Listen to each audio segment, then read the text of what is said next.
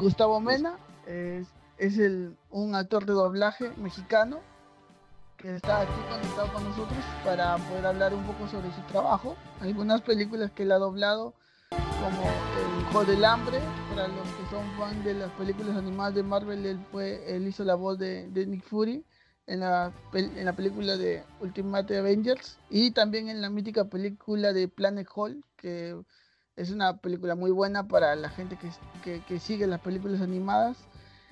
Eh, ha hecho el doblaje de Lion Nelson, una película sin escalas, y también en Cazador de Brujas, una película de Vin Diesel. Bienvenido, ¿cómo estás, Gustavo? Bien, Eduardo, antes que nada, muchas gracias y saludos a toda tu audiencia. Me da mucho gusto estar con ustedes. No, el gusto es nuestro porque en verdad es, es una de las entrevistas que más hemos estado buscando, eh, poder contactar, además de eso, eh, los que ahora están escuchando el podcast, este, Gustavo dobla la voz de Boyac para la, serie animada de, Netflix, una de las series más vistas y una de las series que más populares ahora mismo, pues no. Lamentablemente fue su final de temporada en enero, es una serie que ha quedado en la retina de mucha gente.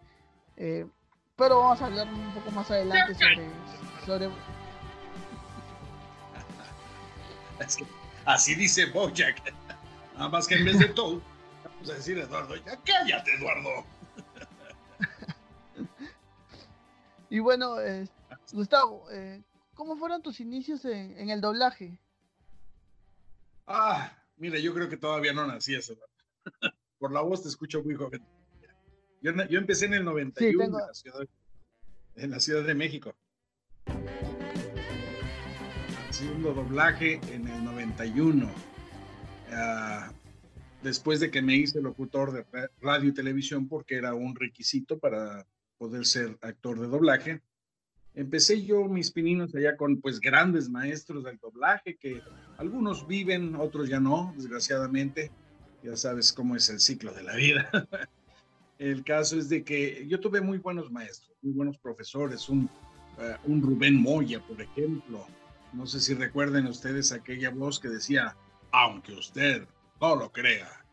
Es uh, una, una, voz significativa del doblaje. Uh, ha habido muchos, muchos personajes en, en el ambiente del, del, doblaje que desgraciadamente ya se fueron, como el Tata, que hacía varias voces en Los Picapiedra, en fin, eh, voces muy queridas que se nos han ido hace muy poco.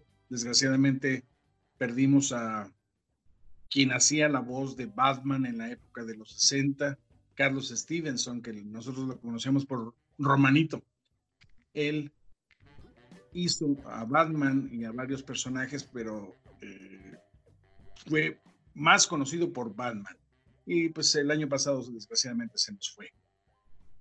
Y pues así es esto, así es esto, es, es la vida como cualquier otra persona, así es la del actor. ¿Y cuál fue tu primer doblaje, el primer doblaje que hiciste? Oh, hermano, no, ya no, no recuerdo. Eran papeles tan pequeños porque obviamente uno empieza con mucha inexperiencia y pues te daban papeles pequeñitos, así como Jardinero 3, por decir algo, que nada más eran papelitos de relleno que tenías por ahí que gritar cualquier cosa. Pero eso te servía para agarrar tablas, para, para irte fogueando en el ambiente. Ya hasta que vine yo para acá a Estados Unidos con la, la enseñanza de México que había yo obtenido en México, fue como tuve la oportunidad de agarrar papeles principales. Y pues ya vieron mi capacidad y afortunadamente, pues te puedo decir que el 75% del trabajo que yo he hecho aquí en Estados Unidos han sido papeles principales. Ah, fabuloso. Y bueno, eh, tú tienes toda una carrera en el, en, el, en el, ámbito del doblaje para Latinoamérica. ¿Y qué crees que represente para ti? Es una responsabilidad, Eduardo, porque mira, cuando nos instruyen para ser locutores de radio y televisión, debemos estar conscientes del poder que ejerce un micrófono ante los medios, ante, ante las masas. Tú tienes una gran responsabilidad, debes cuidar perfectamente y a detalle lo que sale de tu boca. No como ahora, ¿no? Que eh, desgraciadamente escuchas cada barbaridad al aire. Eh, a mí no deja de sorprenderme ni de, espantarme y hay ocasiones, te lo digo sinceramente, hasta asquearme. Sí, lamentablemente ahora con, con algunas facilidades se, se, le ha dado voz a gente que, que en verdad no debería tener relevancia, pero bueno, es la, la democracia que se vive ahora, lamentablemente. Eh, ¿Y cuál, cuál nos puedes contar un poco de, de, los métodos o técnicas que usan para que usan actor de doblaje? Yo te voy a platicar de lo que a mí me funcionó. Yo empecé viendo, observando mucho a mis compañeros. Todos tienen diferente técnica, aunque parezca muy similar o parezca que se copia uno al otro. Eh, todos tienen un, un, eh, un, color diferente de actuación, eh, una intensidad diferente, una, una vibración diferente. Cada quien siente y percibe el personaje de manera diferente y lo proyecta obviamente de manera diferente. Entonces, yo traté de sacar lo mejor de cada persona, de cada compañero, e hice una, una especie de colección para mí solito. Entonces dije, me funciona lo que hace fulanita o lo que hace sutanito. Y entonces, haz de cuenta como, como una receta que tú tienes todos los ingredientes y al final de cuentas los mezclas y el resultado es, pues que haces un buen trabajo. ¿Y qué preparación previa haces para, para hacer un doblaje, para hacer un personaje, un principal o, o alguna vez es el secundario? ¿Cómo es que conoces a tus personajes? Por principio de cuentas, el director, no todos, pero el director te dice, ok, tu personaje es fulano de tal. Él está atravesando por esta situación. Eh, su estado de ánimo ahorita es este va a discutir con fulano de tal o se va a poner en ciertas circunstancias, entonces yo quiero que le saques a este personaje tal. Eh, no va a ser gritado, pero va a ser enérgico. Eh, te, te, prepara el director, cuando son buenos directores, obviamente, eh, te facilitan el trabajo como actor de doblaje. ¿Y cuál consideras que ha sido tu mayor reto para, para hacer un, para un doblaje que hayas hecho? El, no sé si el más difícil o bueno, el que te, que te ha causado, que te ha retado más para poder lograrlo. Mira, te puedo platicar dos o tres, pero el más importante hasta ahorita y que marcó mi, mi vida personalmente fue haber hecho la voz de Juan Pablo II, el Papa. Eh, hubo un casting aquí en Los Ángeles, se invitó a las que se supone somos las mejores voces de aquí de, Estados Unidos en español y se hizo un casting. Entonces yo tuve la fortuna de traerme ese personaje conmigo porque eh, yo me lo imaginé. Esa es yo creo que la clave, ¿no? Para, para obtener un papel es meterte en el personaje lo más que puedas. Tratar de proyectarlo, tratar de que la gente se crea lo que estás haciendo. Entonces, eh, tuve la fortuna de, haber hecho al Papa en tres eh, situaciones diferentes. Una, cuando él era actor, porque pues no mucho, yo tampoco lo sabía, Juan Pablo II en sus inicios estudió para ser actor. Carol Botigua era su nombre real.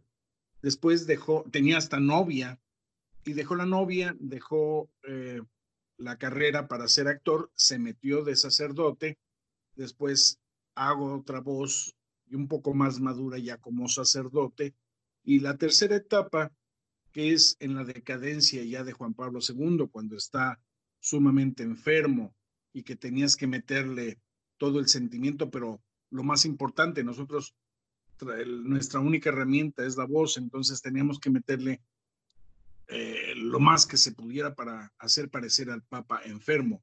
Esto quiere decir meterle un poco más de, de aire para que se escuche así. ¿Me explico?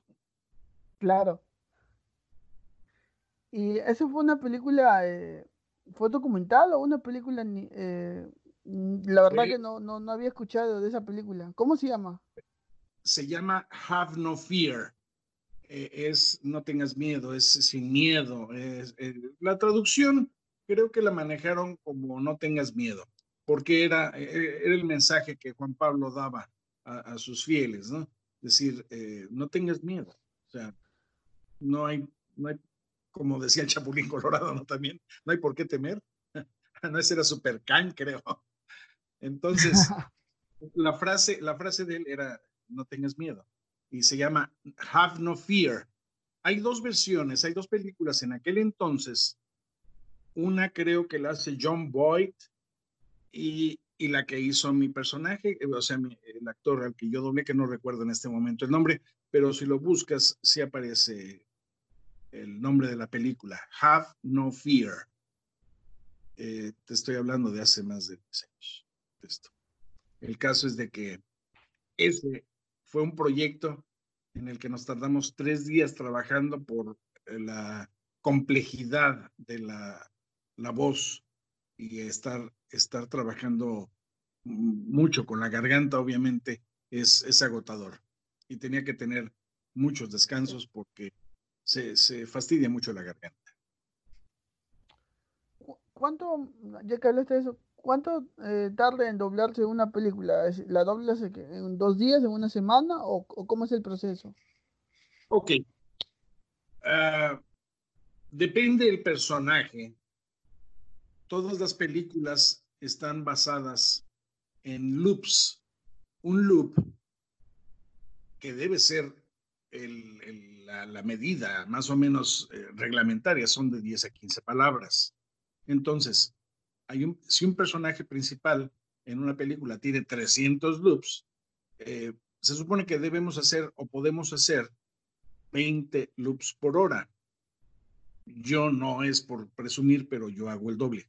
Entonces, por, digo por la misma experiencia que ya tengo y por la facilidad en que eh, pues agarro el, personaje, ¿no? Y más si ya lo conozco como, como Bojack, pues nos tardábamos menos. Pero te voy a eh, explicar, por ejemplo, eh, el capítulo, el episodio de Free Churro, que es un monólogo enorme. Ahí sí nos tardamos tres días haciendo Bojack. Además que se cuidaron todos los detalles, se estuvo cambiando continuamente el diálogo.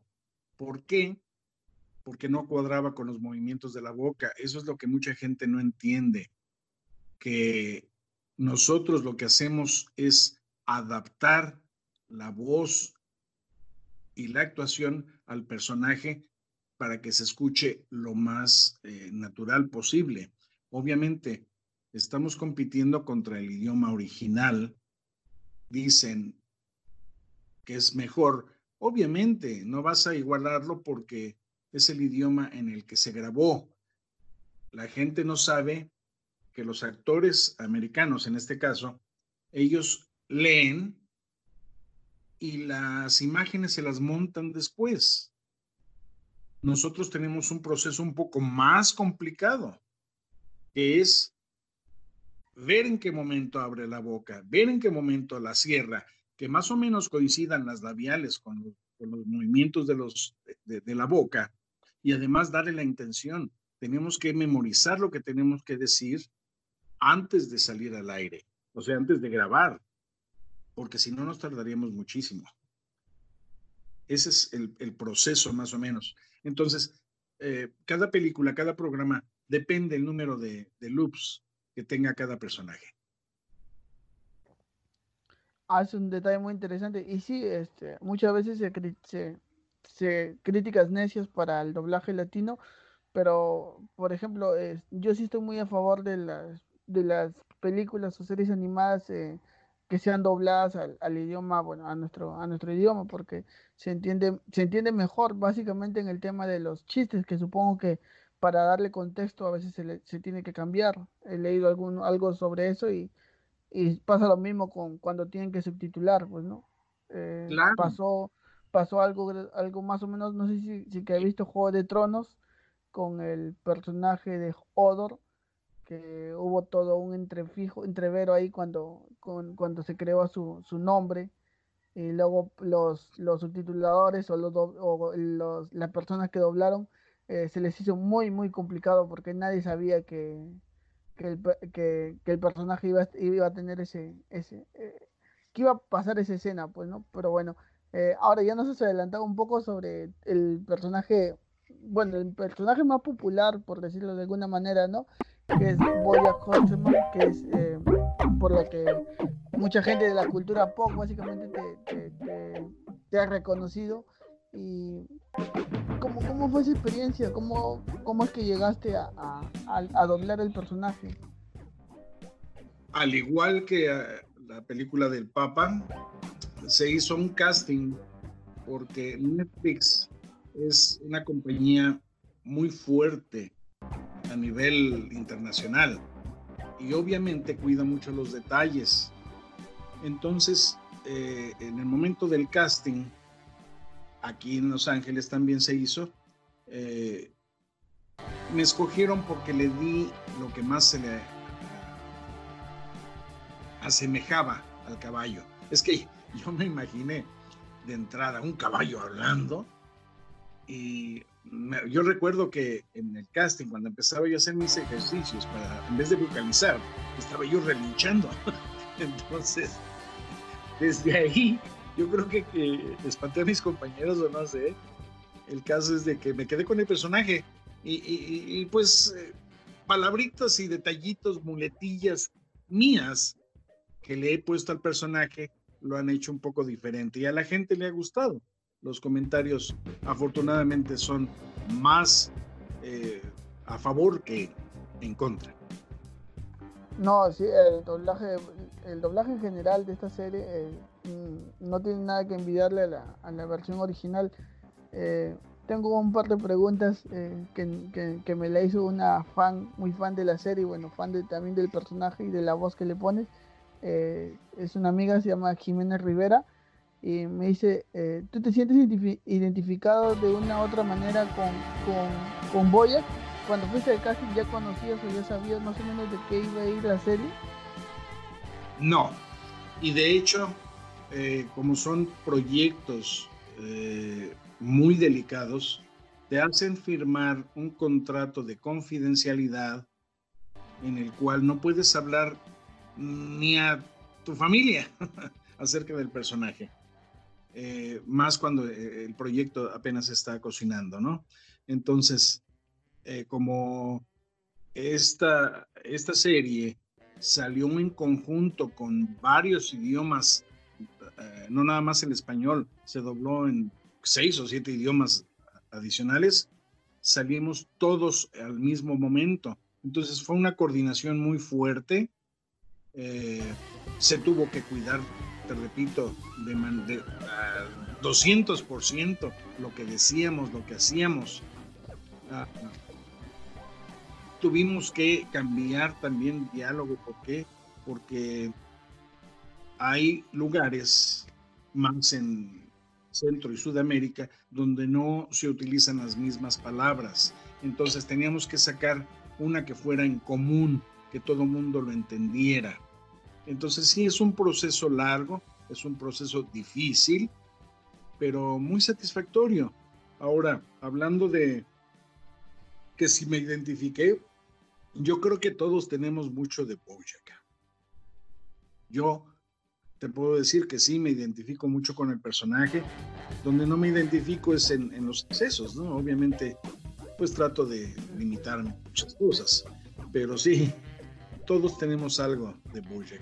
Eh, yo soy irónico, me, encanta el humor negro, eh, soy muy maldoso, siempre lo he sido desde chiquillo. Mi esposa cada rato me critica, me dice que, que cómo habré sido de chiquillo y me da risa, ¿no? Pero, pero es la verdad, ya es parte de la personalidad de, de cada quien.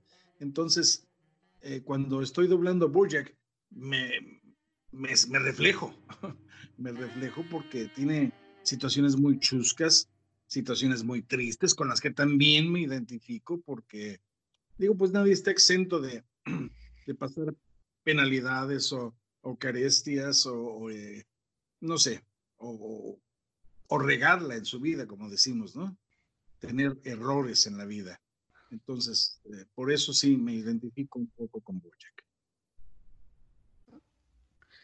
Genial. Eh, tengo otra pregunta de Jimena. Eh, también me, me dijo, eh, ¿qué fue lo que, lo que, o, qué temporada fue lo que más te marcó acerca de este personaje? No sé. Ay, esa Jimena se me hace que es tu, asistente. Vamos a cobrarle aparte. No, no, no. ¿Qué, ¿Qué, qué, es lo que más me marcó acerca de la temporada? Yo creo. Sí, de todas las temporadas, tal vez, no sé, alguna me gustó, eh, me marcó mucho el, episodio de Free Churro, porque él se desahoga de una manera que nunca lo habíamos visto en ninguna de las temporadas y, fue de gratis, ¿no? Entonces, creo que eh, así nos pasa a veces, ¿no? Que nos quedamos con las ganas de decir algo a alguien y no tenemos oportunidad. Y el tiempo pasa, desgraciadamente se nos escapa de las manos. Otro que me marcó, pues yo creo que fue el, penúltimo, donde pues se ahoga, muere, porque se oye que muere, pero al final revive.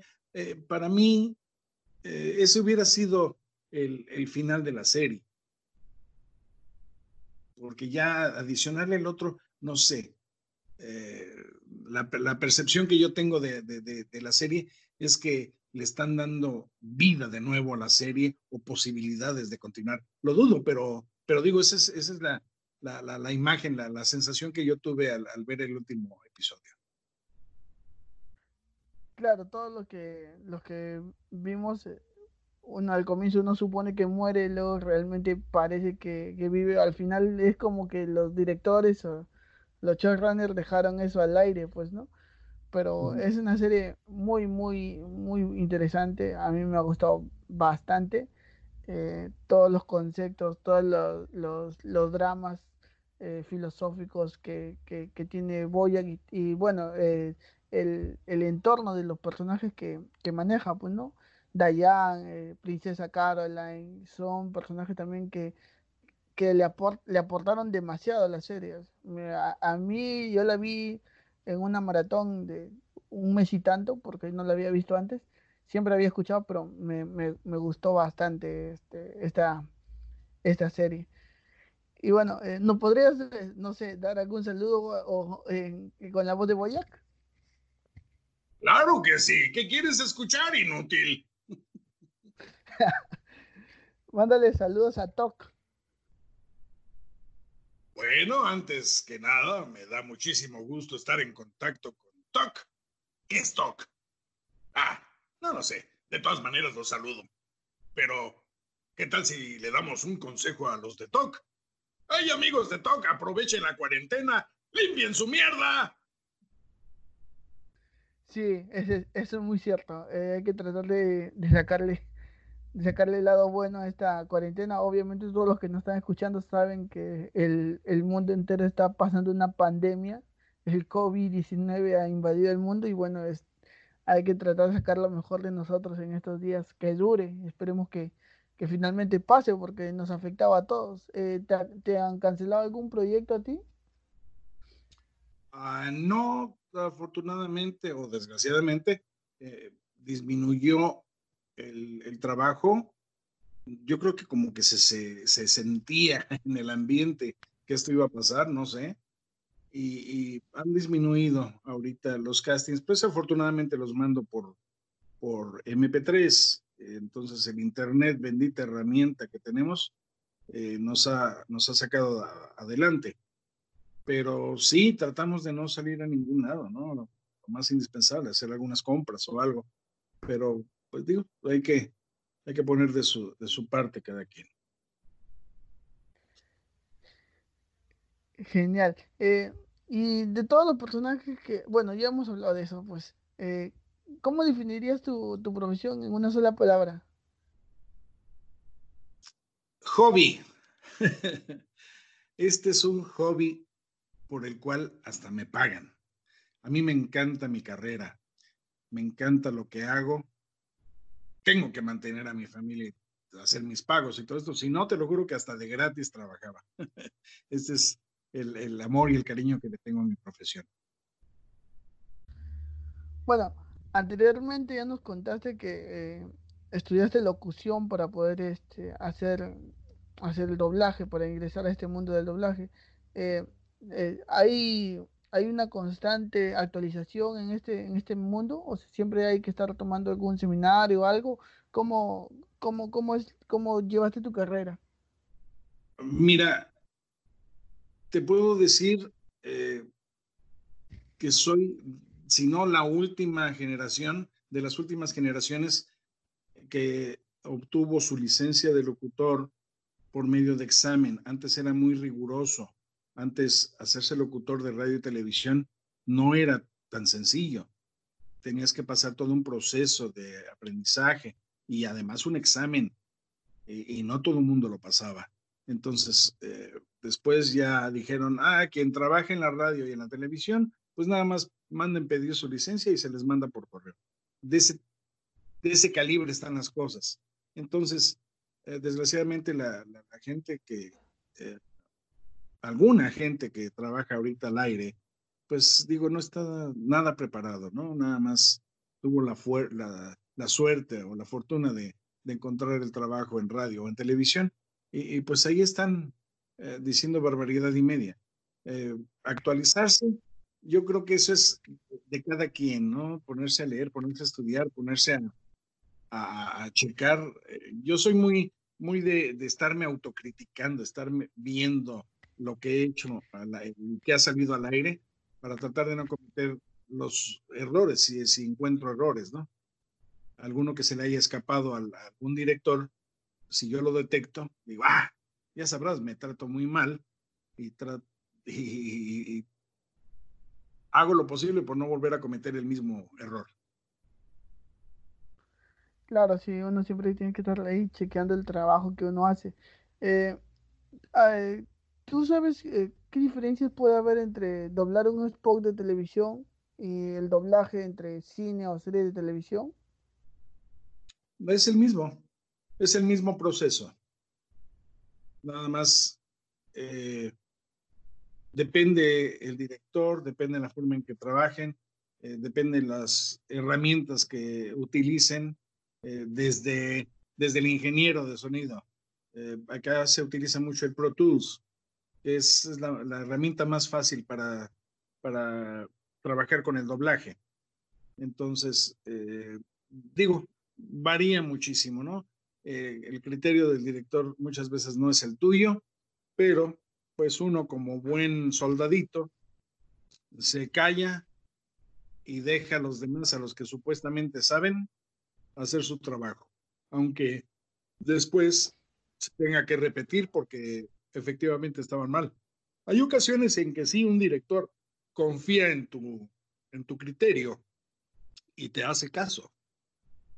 Yo soy muy dado a eso, estarles diciendo, oye, y si en vez de esta palabra ponemos esta, está más corta, no tienes que apretar todo el diálogo y, salimos bien librados. Además coincide con labiales o algo por el estilo. Entonces hay ocasiones en que dicen, ah, sí, tienes razón, sí, hazlo.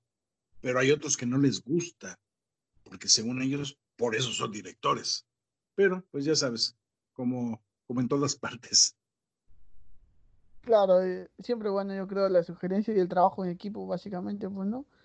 Eh, otra pregunta que se me ocurre, este, ¿cómo, cómo ves el futuro de la, de la profesión de, del actor de doblaje? O sea, eh, antes, bueno, la mayoría, la gran mayoría de actores de doblaje creo que son mexicanos o, o, argentinos, creo también. Eh, por ejemplo, yo estoy hablo de Perú y bueno, no conozco muchos actores de doblaje peruanos, si es que los hay. supongo que viven allá en, entre México y Estados Unidos, que es donde se, se dobla todo, todo el material que va, que va llegando acá a, Latinoamérica. Eh, ¿qué, futuro le ves a la profesión? Mira, cada vez está más solicitado, cada vez está también más competido. Hay muchísimos jóvenes que quieren hacer doblaje. está tan competido que eh, yo lo que les recomiendo es, primero, que estén convencidos de que tienen el, uh, ¿cómo te diré? De que tienen la vocación, no tanto el talento, porque hay veces que sí tienen talento, pero mal, está mal desperdiciado. Eh, talento artístico, pues no, no, no, nada más tiene que ser con el, con el uh, doblaje, puede ser también con la música, puede ser con eh, infinidad de, de, de, de, ramas que tiene el medio artístico, ¿no? Pero yo lo que sí recomiendo es que primero se convenzan de que tienen la vocación. Esto implica tener muchísima paciencia, porque este medio es muy difícil, muy competido. No creas que te abren las puertas así de buenas a primeras. Ah, ah. Hay gente que obviamente ya está dentro del medio y va a cuidar su territorio como cualquier macho alfa, me explico. Igual las mujeres cuidan mucho que no entre alguien más. ¿Por qué? Porque pues es su, su modus vivendi. Entonces, eh, ese es con lo, con lo que tienen que pelear las nuevas generaciones que están interesadas en hacer doblaje. Entonces, si tienen paciencia, tienen la vocación y tienen las ganas de salir adelante, que, se preparen. Mientras tienen su oportunidad, que se preparen, que hagan ejercicios de dicción, que, hagan vocalización, que hagan todo eso va a servir para en el momento oportuno, en el momento que se les abran las puertas, en el momento de causar esa impresión, esa buena impresión, lo hagan. Eh, hay que acordarse que no hay segunda oportunidad de causar una buena impresión. Perfecto. Eh, ahora, ahora mismo el doblaje latino, y bueno, gracias a Netflix, que es una plataforma que, que, que te, te, dobla casi todas sus series pues para, para, para los mercados a los que va apuntando, eh, pasando sus mejores momentos. Pero este, mm, siempre está la crítica, ¿no? El hater que, o las personas que critican todo. ¿Tú qué opinas de, de esta crítica tan enervada que muchas veces tiene el, el doblaje? tanto latino, latino o, el mismo doblaje español? Mira, yo me he encontrado con críticos, y te lo pongo entre comillas, críticos negativos que dicen, el doblaje está pésimo, véanla en inglés, pero se ponen a, hacer su crítica en grupos, en blogs en español. o sea, ¿quieren criticar algo? Pues váyanse a los, a los blogs en inglés y den su punto de vista a ver si es cierto, ¿no? O sea, que le den oportunidad a la gente, en este caso a la audiencia, a tener un, una forma de entretenerse.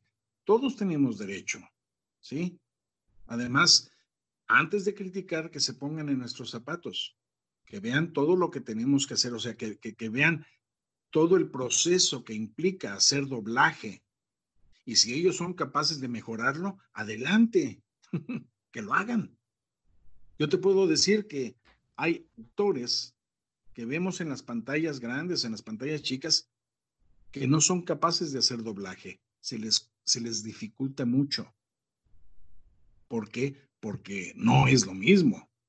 Nosotros tenemos nada más la voz como herramienta y con la voz tenemos que proyectar al doble o al triple lo que está expresando un personaje en pantalla. Entonces, sí, la responsabilidad es un poco más fuerte, pero el trabajo bien hecho, esa es la, recompensa, el aplauso de la gente y, el reconocimiento en la calle también, porque hay gente que nos ubica por comerciales que hemos hecho o por, trabajos que hemos hecho y, digo, esa es la satisfacción, que reconozcan que hiciste un buen trabajo, un trabajo digno, un trabajo que merece reconocimiento. Yo no sé por qué no se le ha dado, así como a los Óscares al mejor actor. Oye, también existimos nosotros. ¿Por qué no un Óscar al mejor actor de doblaje o, actriz de doblaje? No sé.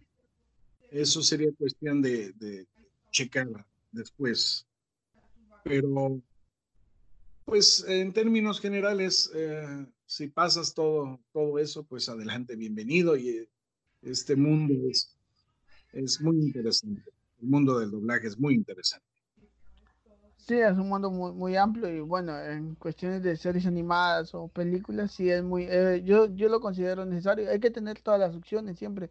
Al que le guste ver subtitulado, bien por él, y al que le guste el, el doblaje, está bien también. O sea, es, solamente ser un poco democráticos, pues, ¿no? Y bueno.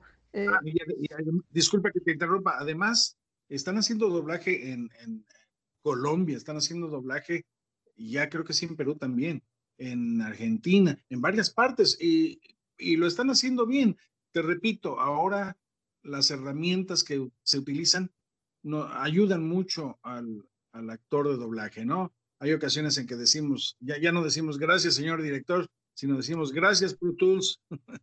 ¿Por qué? Porque ya no tenemos que repetir la escena, porque la máquina te ajusta. Eh, si, si entraste tarde o, o, si, o si saliste tarde, eh, si quedaste corto o largo, la máquina te ajusta. El caso es de que antes, pues obviamente no se trabajaba así. Antes era grabar todos en una sala y el que se equivocaba, uh, olvídate, echaba a perder el trabajo de muchos. Y no se podían estar haciendo muchas tomas porque la cinta se reventaba. Así de ese tamaño. Entonces ahora, como es digital la cosa, pues nos graban por separado, ya no nos vemos tan seguido, ya cada quien tiene su horario. Eh, pues ya hay veces que coincidimos, pero en otras partes, en castings o en, en lugares de reunión pero antes sí nos veíamos la cara más seguido todos los compañeros. Claro, me imagino que con la llegada del internet y las nuevas tecnologías, muchas, bueno, eh, muchas cosas han cambiado. Eh, para ir terminando, eh, yo he visto acá en Perú algunas películas animadas que están dobladas al, al, al, por decir, al español peruano. Y se ha visto que en Argentina o en otros países, también en algunas películas, yo creo que la han dejado de hacer, eh, llegaban películas con doblajes del mismo país. Mm, ¿Tú estarías de acuerdo en un doblaje así latino por países? ¿O crees que está bien el, el eh, como, como se hace ahora, pues no? No, igual, igual hay películas mexicanas, o más bien películas con doblaje mexicano 100%. Y hoy es la tonada y hoy es eh, pues el acento, el acento de México. o, las palabras, o lo, el, el, el, el caló, el, no sé, el, es otro idioma prácticamente. Nosotros acá en Los Ángeles lo que tratamos de hacer es un idioma neutro, un español neutro, que se entienda igual en Colombia, en Perú, en Argentina, como en los Estados Unidos, que es eh, nuestro lugar de, de, origen, ¿no? Prácticamente. Yo soy de México, pero pues ya tengo muchos años acá en, en Los Ángeles. Entonces, eh, tratamos de, que el doblaje sea lo más natural posible, ¿no? Genial, Gustavo. En verdad ha sido todo un gusto y, me sorprendió que hayas aceptado la entrevista. Eh, soy muy fan de, de Boyac y bueno, cuando he descubierto que, que, había doblado, por ejemplo, a Hall también en la película animada eh, o al Nick Fury en la de Avengers, este, fue muy grato para mí faltaron muchos, faltaron muchos personajes. He hecho a Kevin Costner, he hecho a Mel Gibson, he hecho a John Malkovich. Eh, eh, olvídate, he hecho muchos. a John Malkovich en Red 2, en eh, Horizonte Profundo, donde explota una planta petrolera y que él es el culpable de, esa explosión. en Barba Negra, que es una serie que él protagonizó. Además es de los personajes más difíciles para doblar, John Malkovich porque parece que se avienta dos, tres minutos sin tomar aire, hablando. Eh, y, nosotros tenemos que hacer lo mismo, imagínate. Sí, toda una... Eh, es todo un proceso, ¿verdad? Eh, hay que darle más atención y ojalá que, ¿verdad? algún momento se, se implementen estos premios, pues, de, de, los actores de doblaje que se, se merecen, se merecen todo el reconocimiento. genial. Te agradezco mucho y les mando un saludo muy cordial a todos tus seguidores y espero tener la oportunidad de irlos a visitar en un futuro. Pues nada más ojalá que, ojalá que puedas venir algún día acá a Perú y podamos este, hacer alguna otra entrevista. Ha sido un gusto, Gustavo, y nos puedes despedir un poquito con cómo se despediría Boyac de todos los oyentes de Gago Poc. Claro que sí. Me da mucho gusto estar con ustedes, haber participado en esta entrevista. Bueno, cuídense mucho. Los quiero. Hasta la próxima. Hasta la oh. próxima, Gustavo. Soy Bojack Horseman, obviamente.